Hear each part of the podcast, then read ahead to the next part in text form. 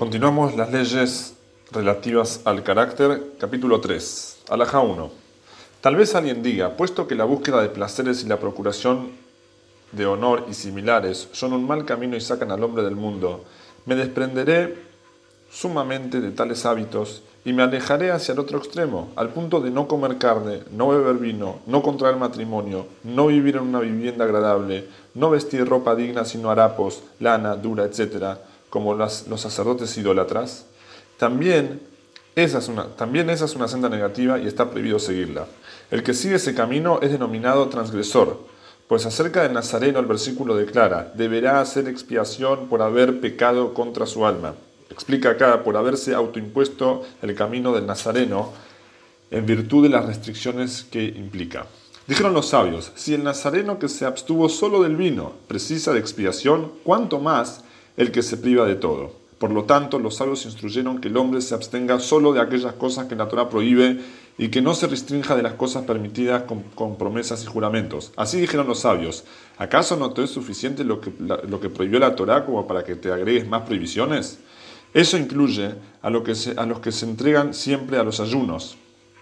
No están en el buen camino, pues los sabios prohibieron atormentarse con ayunos.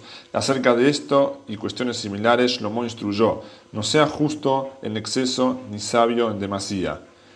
¿Por qué has de quedarte desolado? Alaja 2. El hombre debe orientar todos sus actos al conocimiento de Hashem bendito es. Así, al sentarse, levantarse, hablar, deben ser con ese fin. ¿Qué significa ello? Cuando comercie o trabaje, que su corazón no se centre solo en acumular dinero, sino que realice tales actividades para satisfacer sus, menestres físicos, sus menestres físicos, tales como alimento, bebida, formación de un hogar y matrimonio. Asimismo, cuando coma, beba o mantenga relaciones íntimas, que no lo haga solo por placer, hasta comer y beber solo lo que sea apreciable, apetecible al paladar y tener relaciones íntimas por placer, más bien que coma y beba solo por la salud de su cuerpo y de sus miembros. Por lo tanto, que no coma todo lo que su paladar, apetezca, como un perro o un asno, sino solo lo que sea saludable, sea amargo o dulce y que evite comer lo que sea perjudicial para el cuerpo por más que sea apetecible al paladar. ¿Cómo es ello? El que sea de fisiología cálida, que no consuma carne, ni miel ni vino. Como dijo Shelomo a modo de parábola, comer miel en, en demasía no es bueno. Y que beba jugo de achichoria, por más que sea amargo. Y así estará comiendo y bebiendo de una manera saludable, para estar sano y pleno, pues el hombre no puede vivir sin comer y beber asimismo que cohabite solo por su salud física y para mantener la continuidad de su descendencia. Por lo tanto, que no mantenga relaciones íntimas en todo momento que lo desee, sino cuando sepa por salud que, por su salud requiere de emisión de semen o para procrear. Araja 3.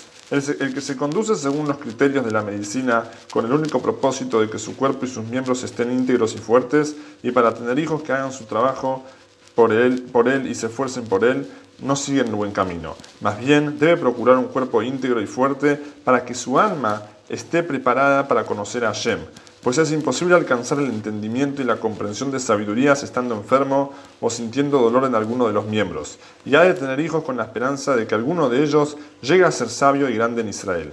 Resulta que quien siga esta senda todos sus días estará sirviendo a Hashem siempre, incluso cuando comercia o incluso en el momento de intimar con su esposa, pues su propósito es la satisfacción de sus necesidades para tener el cuerpo sano al servicio de Hashem.